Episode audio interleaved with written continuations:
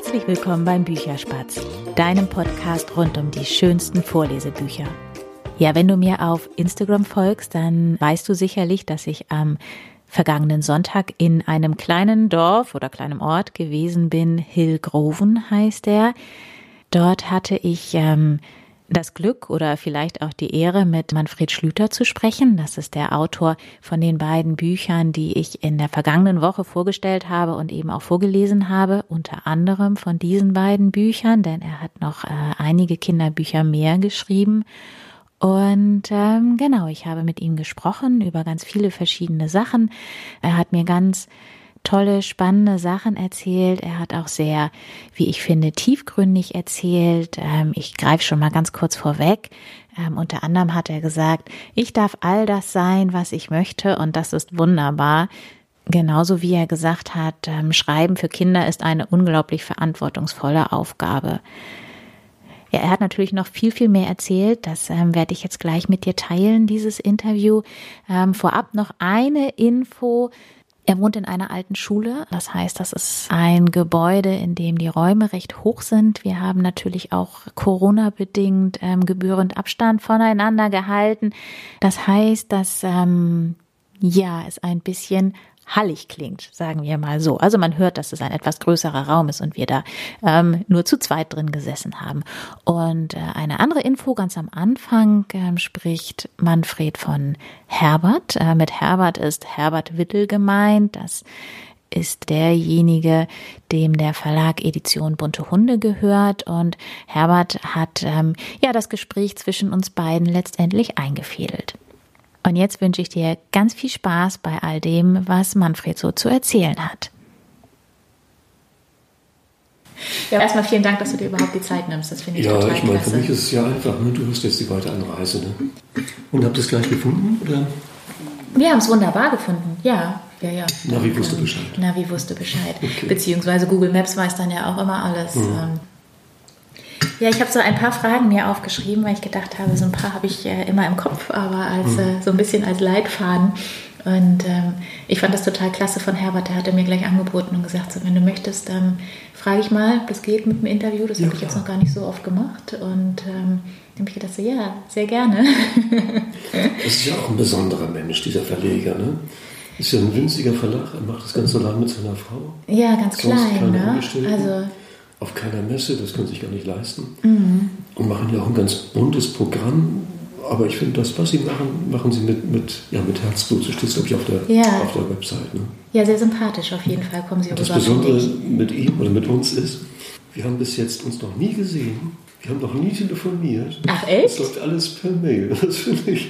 Ach, wie seit zehn Jahren ungefähr haben wir Kontakt, also auch einen sehr ja. freundschaftlichen und, und man fühlt sich irgendwie wohl, wenn er schreibt. Mhm. Und ich glaube, das muss ja auch so bleiben. das, mhm, das stimmt. Das ist wohl wahr. Und du kommst eigentlich von was ganz anderem. Du hast ursprünglich illustriert hauptsächlich, ne? Ist das richtig? Also ganz früher habe ich mal was gelernt. das war Tiefdruckredageur, ein Beruf, den es heute, glaube ich, gar nicht mehr gibt, jedenfalls nicht in der Form. In der Druckerei haben wir damals mit vielen, vielen Leuten gearbeitet, haben Filme bearbeitet, auf denen waren äh, Fotos, Grafiken, Texte zu sehen, Sachen, die später in Sternbrikete, in Zeitschriften gedruckt ah, okay. werden sollten. Und unsere Aufgabe war, mit Pinsel und Farbe diese Vorlagen so zu bearbeiten, dass das gedruckte Bild nachher möglichst dem Original entspricht. Also nichts Kreatives, reines Handwerk. Mhm. Und was damals zig Leute äh, gemacht haben, das machen heute ein paar Scanner, ein paar Computer. Brauchst du keine Menschen mehr. Ja, so fing das an. Und dann bist du recht schnell umgestiegen aufs Illustrieren. Dann also auch selber ähm, dir auch Gedanken machen um das Bild. Es gab noch einen Zwischenschritt. Ich habe dann gemerkt, dieser Beruf ist nicht das, was ich möchte. Ich möchte schon kreativ sein und Fantasie äh, entwickeln dürfen. Und dann habe ich Grafikdesign studiert. Das hilft mir jetzt auch, weil ich jetzt ja auch meine Bücher komplett gestalte, also mhm. was, was Schrift angeht und so, Typografie. Aber Werbegrafik war eben auch nicht das, was mich wirklich erfüllt hat. Ich habe dann trotzdem ein paar Jahre auch als Werbegrafiker hier in Dithmarschen auf dem platten Land ähm, selbstständig gearbeitet und kam ja auch über die Runden, aber es war einfach nicht meine Welt. Und dann wusste ich, ich würde gern was mit Büchern zu tun bekommen. und habe mich bei 50 Verlagen beworben. Also ganz willkürliche Zusammenstellung, nicht nur Kinderbuch, auch mhm. andere waren dabei. Ich habe Fotos beigelegt von Bildern, von Arbeiten, die ich gemacht habe, um zu zeigen, was ich kann oder nicht kann. Und habe jeden Brief mit der Schreibmaschine getippt, ne? Durchschlag und so. Und wenn man sich vertippt hatte, eben nochmal. Nochmal von vorne anfangen. Von vorne, dann wollte einen guten Eindruck machen. Und von den 50 angeschriebenen Verlagen haben immerhin 15 geantwortet. Nett, aber negativ. Und dann dachte ich, das war's der wohl, was soll man sonst machen? Und dann hatte ich ein ganz großes Glück. Ich lernte einen Menschen kennen, der damals in Brunsbüttel lebte also nicht weit weg. Nicht weit weg. Mhm. Wir haben da auch mal zwei Jahre gelebt. In der Zeit kannten wir uns nicht oder sind uns nie begegnet. Später dann über gemeinsame Bekannte haben wir uns kennengelernt. Das war Boy Lawson. Der war mal ein ganz großer, aber schon seit 25 Jahren nicht mehr auf dieser Welt. Hat damals zum Beispiel Robbie Troppi und das Fiebertüt geschrieben, was verfilmt worden ist und so. Naja, den lernte ich also kennen und dann haben wir gesprochen über alles Mögliche und auch über meinen Traum, mit Büchern was zu tun zu bekommen. Und der fragte mich, haben Sie denn auch an Thienemann geschrieben? Das war sein Verlag damals. Nee, hatte ich nicht. Dann meinte er, das könnte ich ja mal tun und erwähnen, dass ich mit ihm gesprochen habe. Aber das wollte ich ja nicht. Ich wollte durch meine Arbeit überzeugen und nicht durch irgendwelche Beziehungen da reinschlüpfen. Dann habe ich ein Vierteljahr gewartet. Dann war so eine Ebbe in meinem Portemonnaie, dass ich dachte so, egal, ich schreibe jetzt nochmal diesen Brief mit dem Zusatz, ich habe mal mit Herrn Lawson gesprochen und der meinte, ich sollte doch mal. Ja, und das hat mir die Tür geöffnet. Dann bekam ich einen kleinen Illustrationsauftrag, das war eine Übersetzung aus dem Finnischen, durfte das Cover gestalten und so vier, fünf Bildchen schwarz-weiß im Innern machen. Das war schon ein Traum. Dann wurde es langsam, langsam, langsam mehr und dann habe ich mit dem Boy oft zusammengearbeitet. Und das war eine ganz, ganz große Hilfe. Ich habe so viel gelernt von ihm in der Arbeit, aber auch als Mensch. Er war so ein väterlicher Freund, an dem ich mich schon sehr orientiert habe, eine Zeit lang jedenfalls. Jo, so ging das los. Und dann bist du erst mal ein paar Jahre beim Illustrieren gewesen und dann genau, irgendwann... zehn Jahre habe ich nur Geschichten anderer illustriert. Hatte auch da wieder ein ganz, ganz großes Glück. Mein erstes Bilderbuch war eines mit einem Text von Michael Ende und es es kam so märchenhaft zu mir. Ne? Ich habe mich gar nicht so gerissen darum. Soll ich erzählen, wie es gekommen ist? Ja, sehr gerne. Also der Boy Lonsen kam eines Tages mit dem Verleger zu mir. Die hatten an dem Störtebeker Roman von Boy damals gearbeitet. Und Boy wollte, dass er mal sieht, was ich so mache, dieser Verlegersmensch, Herr Weibrecht von Tienemann. Und dann sah er meine freien Arbeiten und meinte, ach, Bilderbuch, das sei doch vielleicht auch mal was. Und innerlich habe ich getanzt und das, ja. das möchte ich doch die ganze Zeit. Ja, genau.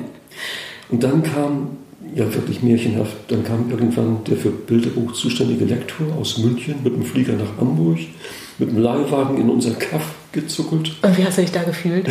ja, ich war so wie, ich habe mich schon ein bisschen gefühlt, ja. ja, es war, es war wirklich märchenhaft, das kann ich nicht anders beschreiben. Und der fragte zuerst, ob ich auch schreiben würde. Das habe ich mich damals gar nicht getraut und schon gar nicht für Kinder, weil ich finde, gerade wenn man für Kinder schreibt, ist es eine unglaublich verantwortungsvolle Aufgabe. Ich glaube, man kann Kindern alles, alles erzählen, aber man muss schon ganz genau sich überlegen, wie man das formuliert und was mhm. man ihnen zumuten kann und was dann doch lieber nicht. Oder welche Worte man, welche äh, Worte man überhaupt benutzt. benutzt, um das zumutbar zu machen. Also nee, ich habe gesagt, schreiben tue ich nicht. Nee, traue ich mich nicht und kann ich vielleicht auch gar nicht, weiß nicht. Und dann wollte er wissen, ja, was ein Text ich dann gut finden würde. Und ich hatte damals gerade Momo gelesen, fand ich gar nicht schlecht. Ne? Und dann kriegte ich tatsächlich drei Bilderbuchtexte von Michael Ende über den Verlag geschickt und durfte mir aussuchen, was ich denn mal mache. Dann habe ich gesagt, ja, dann mache ich jetzt mal Der Lindwurm und der Schmetterling, das ist das erste Buch. Mhm. Und dann kam das zweite, Tranquilla Trampeltreu. Und dann gab es noch eins, Norbert Nackentick. Das waren im Grunde meine ersten Bilderbücher. Hast du den Michael Ende auch irgendwann mal kennengelernt? Ich habe den schon mal kennengelernt, ähm, aber erst nachdem die Bücher fertig waren. Er war damals auf Lesereise mit Der Spiegel im Spiegel. Das waren so surrealistische Geschichten für Erwachsene. Mit Bildern seines Vaters, Edgar Ende, der ja ein ziemlich bekannter Maler war. Und er war auch in Heide, also bei uns in der Nähe und hatte ausgelesen. Und da war ich natürlich auch da, klar. Und dann lernten wir uns dort kennen und haben äh, eine lange Nacht im Hotelzimmer verbracht und haben die Minibar geplündert. Und das war, das waren auch so zwei verschiedene Welten, die da aufeinander prallten. Ne? Er wohnte damals bei Rom in Italien. Er war damals ja, ein Star durch diese unendliche Geschichte, war ja unglaublich begehrt, bekannt. Ja, und ich war ganz am Anfang und äh, mich gab es eigentlich gar nicht. So. Aber es war ein, schöner Abend, ich habe das in guter Erinnerung. Das klingt so. und dann hast du dich irgendwann doch getraut, selber zu schreiben.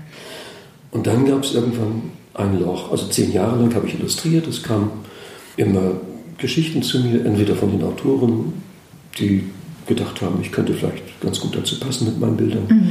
oder von den Verlagen, die mich gefragt haben, ob ich irgendwas für sie machen könnte. Ja, und dann gab es ein Loch, es kam keine Geschichte zu mir. Und dann habe ich gedacht, ja, wenn jetzt keine Geschichte zu ihr kommt, dann musst du vielleicht doch mal selbst irgendwie was versuchen. Und ja, ich habe dann was versucht und konnte anfangs so kleine Reimereien, so kleine Sprachspielereien, so kleine Gedichte formulieren, die aber erst viel, viel später äh, auch als Buch mal erschienen sind. Aber so kam ich zum Schreiben. Und das erste Kinderbuch war dann welches? Das erste mit einem eigenen Text, ist lange, lange, lange schon vergriffen. Das heißt das Kuddelmuddel-Buddelbuch da ging es um einen Kapitän, der hieß Kuddel oder heißt immer noch so. Und der hatte Gesellschaft. Es gab einen Hund und der Hund heißt Muddel und es war ein besonderer Kapitän der eines Flaschenschiffes, eines Buddelschiffes und darum das Kuddel-Muddel-Buddel-Buch. Ja. Und der, die das und Kunterbunt kam dann ja auch relativ schnell, oder? Na, so schnell nicht. Das erste, was ich gerade erzählt habe, das kam 91, glaube ich. Ja, 1991 ist das erschienen. Dann kamen noch zwei andere, glaube ich, kamen dann noch, kein Mensch hat was gemerkt und wer ist denn dann noch wach? Und dann kam 96, der hatte das im Kunterbund. Naja, aber in dann fünf Jahren, fünf Bücher ist auch nicht schlecht, finde ich, als jemand, der nicht schreibt. Das sind schon fünf. Also oder hast du vier gerade gezählt? Vier oder fünf? Aber egal, also selbst vier in fünf Jahren finde ich schon eine ordentliche Leistung. Ja, wo hast denn du die Ideen dann her? Also, weil du hast ja eben selber auch gesagt, gerade wenn man für Kinder schreibt, ähm, dass man da sehr vorsichtig in der Wortwahl ist und ähm, ja, wo, wie, wo, wo kommen die Ideen dann her und das, was du geschrieben hast? Das fragen ja Kinder in Veranstaltungen auch oft. Ich bin ja oft auch in Schulen, mhm. also jetzt gerade nicht, weil Corona ist, ja. sonst bin ich schon ziemlich oft mit Kindern auch zusammen und die fragen auch ganz oft, wo kommen dann die Ideen her? Mhm. Dann hat sich so eine Antwort herausgebildet, die ich immer sage, aber die auch wirklich so ist. Ich sage dann immer, ja, wenn ich wüsste, wo die Ideen stecken, dann wird es ja nicht so lange dauern. Und dann sage ich, ich glaube, oder inzwischen weiß ich, dass es so ist, all das, was man hört und sieht und liest und selbst erlebt und sonst wie erfährt, das macht ja was mit einem, wenn man mit offenen Augen und mhm. Ohren und anderen Sinnen durch die Welt läuft oder am besten geht oder einfach nur irgendwo steht und guckt und hört und lauscht. Ja, und mit Glück merkt man, dass da irgendwas ist, was einem eigentlich eine Idee beschert. Und dann fängt man an zu spielen und manchmal spielt man vergeblich und merkt irgendwann, nee, ist doch nichts oder Wird ich kann das nicht oder das, was ich im Kopf habe, kriegt nicht auf Papier. Das kommt ja auch vor, dass man die schönste Idee im Kopf hat und die lässt sich irgendwie nicht verwirklichen oder man mhm. ist selbst nicht in der Lage, das zu tun. Man scheitert ja auch oft. Ist auch nicht schlimm. Das heißt, zu jedem geschriebenen Buch gibt es auch etliche Seiten geschriebenen Text, der nie irgendwie veröffentlicht wird und gar kein Buch, keine Geschichte wird. Ja. Und ich glaube, es ist ganz, ganz wichtig, dass man diesen Prozess durchlebt und auch zwischendurch leidet und verzweifelt ist.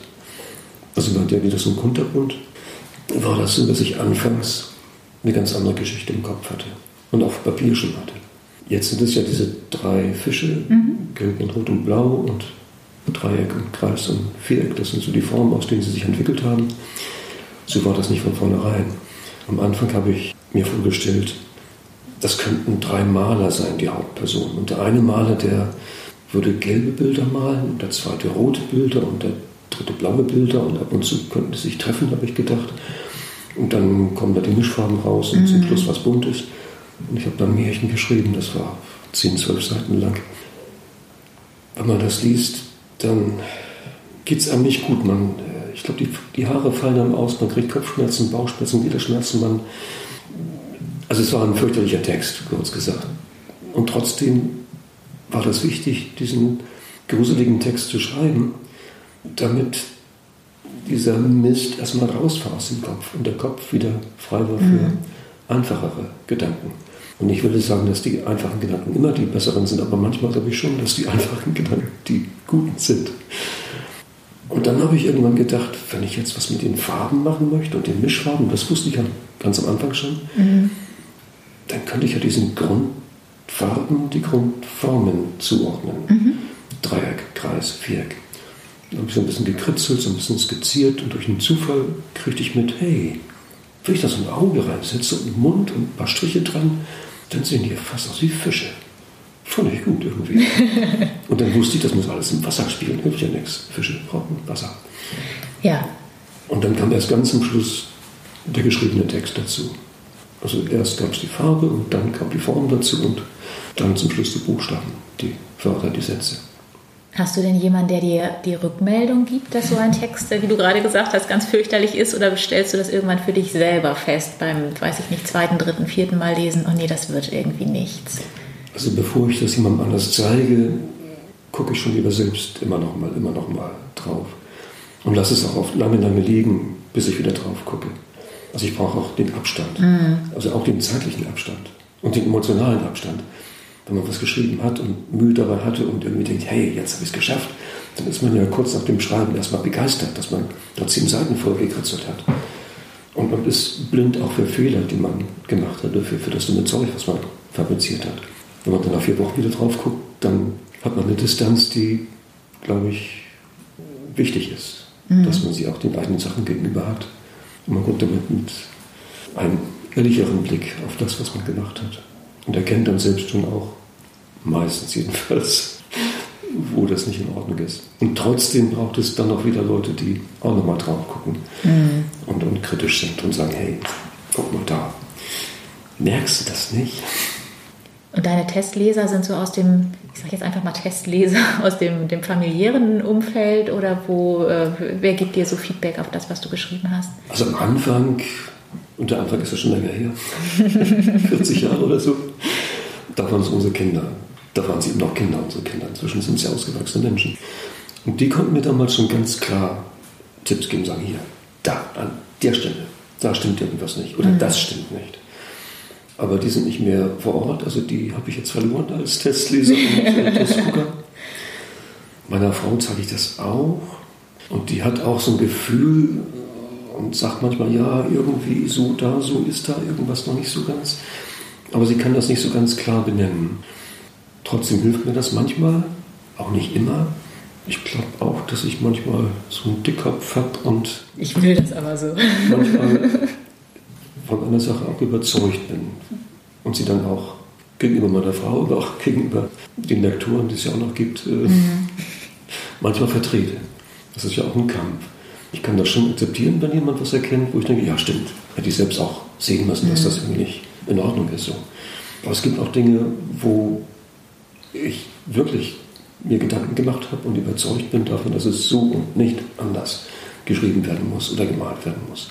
Und dann muss man auch für seine Überzeugung kämpfen. Mhm. Meinst du, du bist jemand, der sich gut in, in andere Personen reinversetzen kann? Also gerade in Kinder, weil ich finde ja auch für Kinder, das, was ich vorhin erzählt habe, so bei meiner Tochter sehe ich nach drei, vier Sätzen, ob ihr das Ganze zusagt oder nicht zusagt. Ähm, und das ist ja doch irgendwie, sind ja oft ganz fantastische Geschichten, die den Kindern dann so gefallen, wo man als Erwachsener manchmal denkt, ähm, das passt doch irgendwie so alles gar nicht, aber trotzdem gefällt es den Kindern. Also meinst du, du hast noch so einen, so einen kindlichen Ansatz vielleicht in dir, den ja eigentlich jeder irgendwie noch haben sollte, aber manche haben ihn mehr, manche haben ihn weniger. Also so dieses Reinversetzen in das kindliche Denken, liegt dir das? Also ich glaube, ich kann grundsätzlich mich ganz gut in andere Menschen hineinversetzen und auch aus deren Sicht mal gucken, wie ist denn die Situation. Das würde ich jetzt nicht nur auf Kinder beschränken. Und ich hoffe, dass es jetzt nicht übertrieben ist, was ich gesagt habe.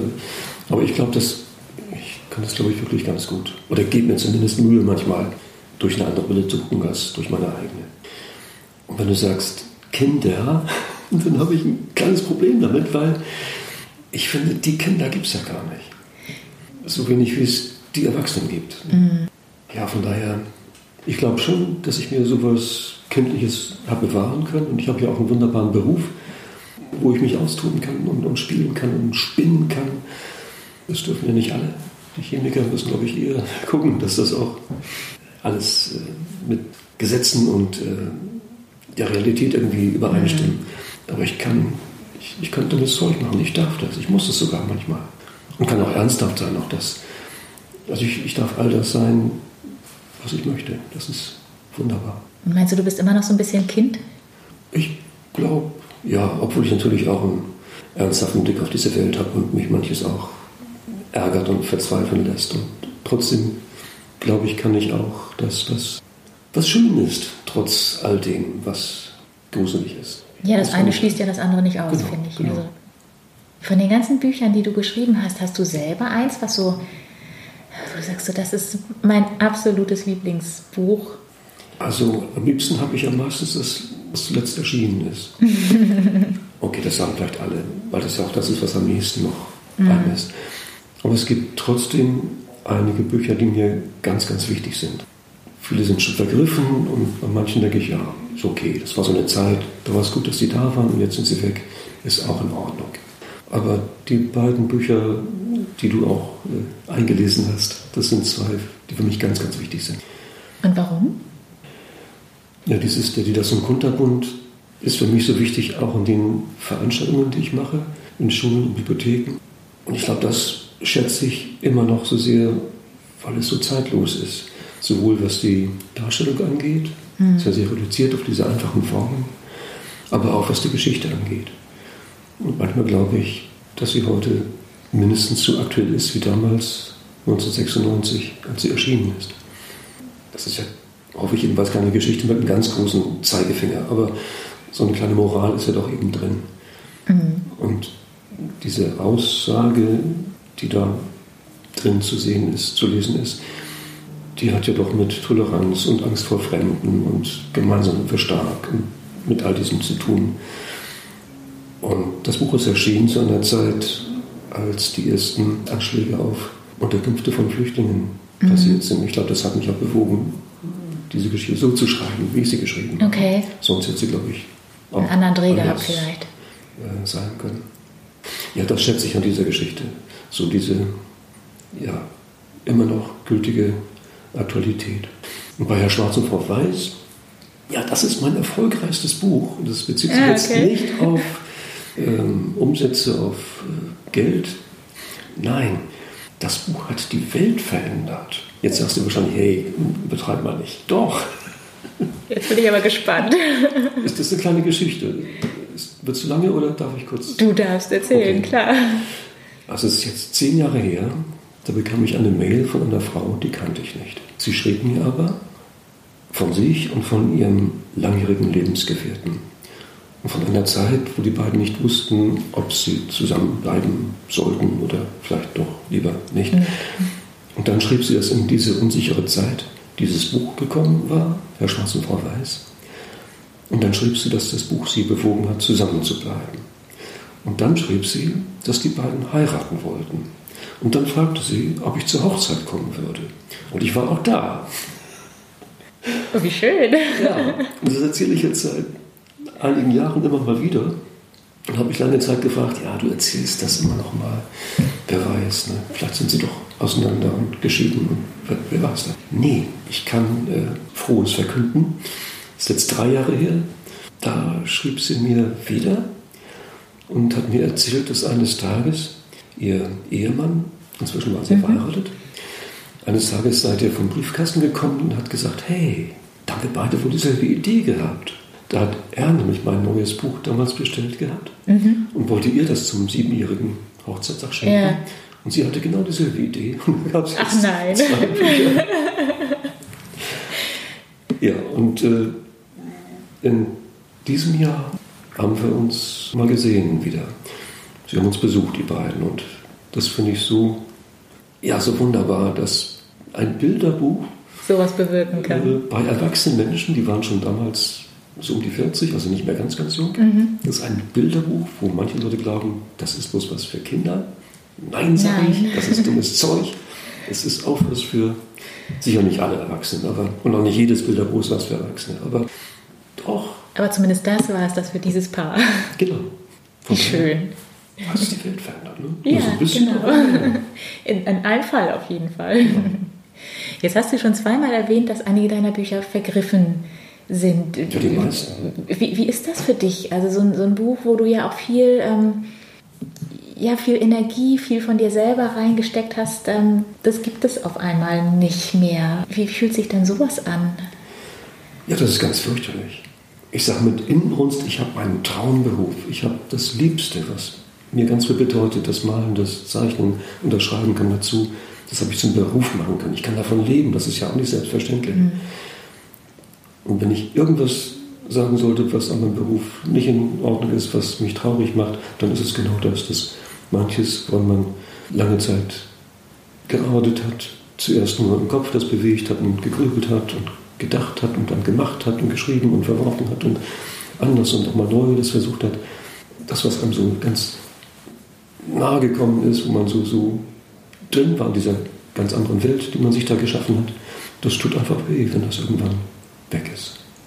Nun kenne ich mich im Verlagswesen nicht so wirklich aus. Also wie, wie kommt es denn, dass ein Verlag dann keine Neuauflage mehr macht? Beziehungsweise eigentlich gleich eine zweite Frage im Anschluss. Die, einige der vergriffenen Bücher haben ja eine neue Heimat in einem anderen Verlag. Genau, das hätte ich jetzt bekommen. auch wieder erwähnt. Beide Bücher, die du eingelesen hast, beide, die in der Edition Bunte Hunde erschienen sind, waren vorher anderswo zu Hause. Und dieses äh, Kunterbund, das hat immerhin vier Auflagen erfahren und hat 16 Jahre bei Tienemann gelebt. Und damals war die Anzahl der verkauften Exemplare im Jahr gar nicht mal so schlecht, aber dem Verlag reichte das nicht. Die haben es aus dem Programm gekippt und habe ich ja, darum gekämpft und bin so, so, so dankbar, dass ich diese Edition gefunden habe, die den Mut gehabt hat und immer noch hat, das Buch wieder neu aufzulegen. Das heißt, du hast dich auf die Suche aktiv nach einem anderen Verlag Genau, gemacht, der genau. Die Bücher nochmal verlegt. Unter Schwarz und Verweis, das gab es bei Boje vorher und Da war es aber gar nicht so lange bei Boje, nee, oder? das hat nur eine Auflage erfahren. Hat es wahrscheinlich auch schwer gehabt, weil es ja nur schwarz-weiß war. ja, passt ja grau. eigentlich. Also die Boje-Ausgabe war nur schwarz-weiß, also ganz, ganz ohne Farbe. Und jetzt bei der Neuausgabe in der Edition Bunte Hunde ist ein ganz bisschen Farbe doch da zugekommen, aber eben sehr zurückhaltend. Sehr zurückhaltend. Ich finde, das ist sehr, sehr schön illustriert. Also man sieht das in Schwarz und Weiß, aber die, das bisschen Farbe tut ihm ganz gut. Mhm. Du hast ja mit verschiedenen Verlagen zusammengearbeitet. Ne? Ich, hab, ich weiß nicht warum, ich habe immer so im Kopf, so als, als Autor hat man einen Verlag, in dem man seine Bücher verlegt. Ähm, ist das nur bei dir nicht so oder ähm, bin ich dann sowieso völlig falsch gewickelt mit Ich dieser glaube, Annahme? das hat einfach was mit Erfolg zu tun, der bei mir nicht so ausgeprägt war. Das heißt, du hast für jedes Buch, was du geschrieben hast, dich einfach wieder auf die Suche neu nach einem Verlag begeben. Also nicht für jedes, ähm, aber eine Zeit lang war das schon so, dass ich bei neuen Projekten immer wieder neu suchen musste, weil die vorhergehenden Projekte nicht so erfolgreich waren, dass der Verlag gedacht hat, hey, die müssen wir uns warm halten. Also, nein, nein. Und aktuell bin ich aber sehr dankbar, dass ich noch einen anderen Verlag gefunden habe. Ähm, seit vier Jahren bin ich da auch zu Hause. Und das ist der Verlag Bibliothek der Provinz. Und da genieße ich etwas, was man sonst, glaube ich, kaum mehr. Eine totale Freiheit. Ich kann machen, was ich will. Das ist das, wo der Herr Jemine erschienen ist. Ist das richtig? Der kleine Herr Jemine und da gibt es noch drei andere Bücher, die da im Laufe der Jahre erschienen sind. Und der kleine Herr Jemine, der ist doch auch aufgeführt worden im Theater, oder? Genau, der ist letztes Jahr im Unsorg Studio auf Hoch- und Plattdeutsch aufgeführt worden. Eine War das ganz, auch eine Anregung von dir oder ist irgendjemand Nee. auf dich zugekommen und hat gesagt, ich finde die Geschichte so toll, ähm, können wir die als Theater aufführen? Das war auch so ein kleines Wunder, ein schönes Wunder. Irgendwann vor zwei, drei Jahren muss es gewesen sein, rief mich Cornelia Ehlers an. Das ist die Chefin des Unsorg Studios, im Augenblick gerade im Mutterschutz, aber sie war damals noch in dieser Funktion tätig. Die rief mich an und sagte, ob ich was dagegen hätte, wenn Herr Jemini im Unsorg Studio auf die Bühne käme. Nee, was soll ich dagegen haben? Das ist doch was Wunderbares, wenn mit dem, was man gedacht hat, irgendwas passiert. Und das haben die wirklich ganz grandios umgesetzt. Also ein, ein wunder, wunderbares Bühnenbild ist da geschaffen worden. Zwei grandiose Schauspieler bringen das auf die Bühne. Also ich bin total begeistert von dieser Aufführung. Warst du da im Text nochmal involviert? Weil ich vermute mal, das ist ja für Theater nochmal ähm, angepasst worden. Ich habe mich da ganz bewusst rausgehalten. Das wollte ich nicht. Also ich wollte schon mitbekommen, was macht ihr denn? Mhm. Ich war auch mal dabei bei der Probenarbeit, aber ich wollte mich nicht einmischen. Mhm. Theater ist ein ganz, ganz eigener Bereich. Ich habe keine Ahnung von Theater. Ich gehe ganz immer hinein, aber ich weiß nichts darüber, wie man Stücke Schreibt. macht mhm. fürs Theater. Das sind andere Profis. Ich habe mich da einfach darauf verlassen, dass die auch das Beste wollen. Und das äh, war gut so. Ist gut Regisseurin äh, heißt Ayla Jegener. Das finde ich auch so schön, dass eine Frau mit einem Namen, der nun gar nicht deutsch und schon gar nicht plattdeutsch klingt, das umgesetzt das inszeniert hat. Ja. Mhm. Ganz großartig. Und an sich sollte es in diesem Jahr, im Mai, Juni nochmal aufgeführt werden im Studio. Ist jetzt erstmal gestrichen. Ging nicht, äh, Corona. Nee. Und jetzt Ende Oktober bis Mitte November gehe ich noch davon aus, dass es wieder gezeigt wird. Also noch ist es nicht gecancelt. Ich hoffe sehr, dass es unter diesen besonderen Bedingungen auch äh, überhaupt geht. Stattfinden kann. Natürlich werden Abstände eingehalten und ja, mal sehen. Ja, mittlerweile hat man ja ein bisschen Erfahrung. Ja. Also im Abstand anhalten. Aber genau. genau. Ähm, mir ist gerade eine Frage noch durch den Kopf gegangen, jetzt habe ich sie wieder verloren. Achso, du hast äh, auch Gedichte geschrieben, ne? Hast du es ja, ja ganz am Anfang äh, mhm. ja schon gesagt. Wird das noch gelesen? Also ich ja. weiß gar nicht, wann ich zuletzt ähm, Gedichte gelesen habe. Ja, ich habe Kinderbücher, gibt es ja teilweise auch in Reihenform, was ich gerade mhm. für die Kleinkinder immer sehr, sehr schön finde, weil sich das dann einfach ganz anders verfestigt. Aber ich selber, für mich, Gedichte, mhm. weiß ich nicht. Also Gedichte haben schwer, Sie haben schwer, weil sie schwer zu verkaufen sind offensichtlich. Und ich glaube, wenn die Eltern wüssten, wie sehr, jedenfalls die meisten Kinder, glaube ich, Reime mögen und Gedichte mögen, dann würden vielleicht auch mehr Eltern oder Erwachsene, die ja die Bücher für die Kinder meistens kaufen, die Kinder machen es ja nicht selbst, dann würden, glaube ich, auch mehr Gedichte verkauft werden. Das heißt, die Gedichte sind auch für Kinder, die du geschrieben hast? Ja, ich denke schon für Kinder, aber auch, auch da würde ich sagen, auch für, für alle, die sie lesen wollen. Menschen, die so einen Sinn für sowas haben. Also ich merke das in den Veranstaltungen für Kinder. Wenn ich da mit Gedichten auch mal arbeite, da sind Kinder so begeistert dabei und, und lassen sich anstecken und mhm. fangen selbst auch an zu reimen und so. Wobei ja nicht jedes Gedicht gereimt sein muss. Ne? Aber, Nein, aber einen gewissen Klang dann hat. Ne? Mein neuestes Buch ist ein Gedichtebuch. Ah, das ist ja die passende Frage gewesen. das heißt nämlich, äh, Guruku, Gukukuru. Damit das mal klar ist. Ja, wie lange hast du gebraucht, bis du das jetzt so unfallfrei sprechen konntest? Ja, so ein paar Jahre hat schon gedauert. Gukukuru. Ich kriege das beim ersten Mal gar nicht hin. Das ist der Auszug aus einem Gedicht. Soll ich das etwa aufsagen? Nee, ne? Oder Wenn du es auswendig kannst, sehr gerne. Du darfst es aber auch sehr gerne vorlesen. Ich muss kurz suchen. Ich muss dir wissen, wo es ist muss ich doch durchblättern. Ja, in Ruhe. In Ruhe. Ja. In der Ruhe liegt die Kraft. Das Gedicht heißt Gespräch am frühen Morgen. Kikeriki, Guru Kuku, Kikeri, Kikikeri, Guru Kuku, Kuru, Kikeri, Kikikeri, Guru Kuku, Ruhe! Ja, das war's schon. Aber sehr schön. Du kannst auch ehrlich sagen. Ja. Äh. ich habe gerade überlegt, also Theater würde dir schon auch stehen. Ja, es macht auch Spaß. Also auch bei den Veranstaltungen, ich mache jetzt kein Theater, aber so ein klein bisschen macht man auch da mit der Stimme ja was und mhm. mit der Mimik und Gestik und so. Was sind denn das so für Veranstaltungen, die du bei oder mit den Kindern machst? In Schulen, Kindergarten auch? Oder? Kindergarten auch, ja.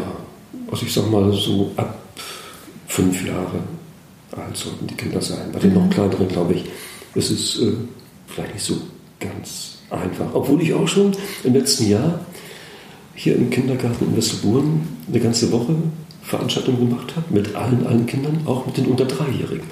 Da war das dann mehr so eine Werkstatt. Also, und was machst du dann? Also du liest aus deinen Büchern vor oder? Nee, oder bei den Kleinen nicht, da war das eine Werkstatt. Wir haben mit Farbe was gemacht. Und mhm. ich hatte jeweils zwei Kinder in so einer kleinen Oase, die abgetrennt war, mit denen ich zusammen was gemacht habe. Und die anderen guckten dann mal und dann wurde gewechselt und jemand anders durfte rein und immer ein bisschen was mit Farbe patsch, patsch, patschen zu machen. Mhm. Ja. Was machst du denn eigentlich lieber? Ähm, illustrieren oder schreiben? Oder ist dir das äh, von Buch zu Buch unterschiedlich? Also ich glaube, ich bin immer noch vor allem Augenmensch. Von daher ist mir vielleicht das Bild immer noch näher als der Text. Aber ich kann das nicht mehr wirklich so ganz eindeutig sagen. Also ich glaube auch meine Texte sind ja oft sehr bildhaft und äh, auch da glaube ich ist zu spüren, dass das einer geschrieben hat, der mit Bildern auch umgeht. Ich kam da jetzt nur gerade drauf, weil du mhm. sagtest, so mit den kleineren dann doch wieder eher mit Farbe und gar nicht mehr so die, die Texte. Mhm. Deswegen dachte ich, äh, ich frage mal. Wenn du so viel mit den Kindern zu tun hast in so Veranstaltungen, gibt es so Du hast ja eben auch schon gesagt, ne, du kriegst Rückmeldung von den Kindern. Gibt es da so irgendein oder zwei, über die du dich besonders gefreut hast oder die dir so, so hängen geblieben sind, weil die, die so was Besonderes waren? Ja, da muss ich an eine oder an mehrere Begegnungen denken. Ich war einige Jahre, alle Jahre wieder in Folge in der Braunschweiger Ecke zu einer Jugendbuchwoche eingeladen und hatte in meinem ersten Jahr dort eine dritte Klasse vor mir. Und da fiel mir ein Mädchen auf. Das war zum einen körperlich weiterentwickelt als alle anderen, von daher fiel es auch schon auf. Mhm. Aber diese, dieses Mädchen hatte so wunderbare Ideen und, und hatte so eine Begeisterung und sprühte so. Und das habe ich sehr berührt und äh, ein Stück weit habe ich es, glaube ich, auch vor allen Dingen für sie gemacht. und dann traf ich sie im nächsten Jahr wieder. Da war sie in der vierten Klasse. Also ich traf sie drei, vier Mal jedes Jahr wieder. Und das letzte Mal, als ich sie gesehen habe, da war sie in der siebten Klasse. Hauptschule habe ich gar nicht verstanden. Ich habe sie ganz anders gesehen. Und diese Hauptschule hatte die Eröffnungsveranstaltung organisiert. Und in diesem Rahmen hatte schon die Schulbackband gespielt, es wurden Reden gehalten, es gab schon eine Quizshow, also es gab ganz viel Action. Und dann trat dieses Mädchen, wie gesagt, siebte Klasse, auf die Bühne vor ein paar hundert Mitschülern, Eltern, Lehrern und uns Büchermenschen und sie trug ein Liebesgedicht vor, was ein Klassenkamerad geschrieben hat, der sich nicht getraut hat, es selbst zu lesen. Mhm. Und das hat sie so eindrucksvoll gemacht, das hat mich so bewegt und beeindruckt. Ich habe sie auch bewundert, gerade so ein Thema und nach dieser ganzen Action, die vorher schon gelaufen war. Und weil ich sie kannte, so ein bisschen jedenfalls, bin ich anschließend zu ihr gegangen und habe ihr das erzählt, wie sehr ich sie da bewundert habe und wie wunderbar sie das gemacht hat und so. Dann haben wir gesprochen über alles Mögliche und irgendwann sagte sie, sie sei durch mich zum Lesen gekommen. Und das stimmt so reduziert natürlich auch nicht. Aber es zeigt mir doch, dass irgendwas ich vielleicht auch dazu beigetragen habe, dass sie eine Leserin geworden, geworden ist. ist. Ja, und das ist natürlich was ganz Wunderbares, wenn man sowas. Mhm, so eine Rückmeldung dann ne? kriegt. Ja, so eine schöne Bestätigung, ja, oder? Ja, genau. Ja. Mhm. Und sonst, was erzählen die, die Kinder so? Oder ähm, gibt es da nichts, was noch irgendwie rausfällt oder was du gerne erzählen magst? Nee, da kann ich jetzt gar nichts rauspicken. Aber ich habe das Gefühl, dass ich durch diese Begegnungen so ein Gespür zumindest kriege für mhm. das, was Kinder, wenn man das so pauschal überhaupt sagen kann, kann man ja nicht, was Kinder ausmacht, was sie bewegt und was ihnen Freude macht und Sorgen mhm. macht und so. Als wir vorab telefoniert hatten, hast du erzählt, dass ähm, du morgen auch eine Veranstaltung in der Schule hast. Ähm, findet die noch statt oder weißt ich du das weiß gerade bis jetzt nicht? jedenfalls nicht, dass die gecancelt ist.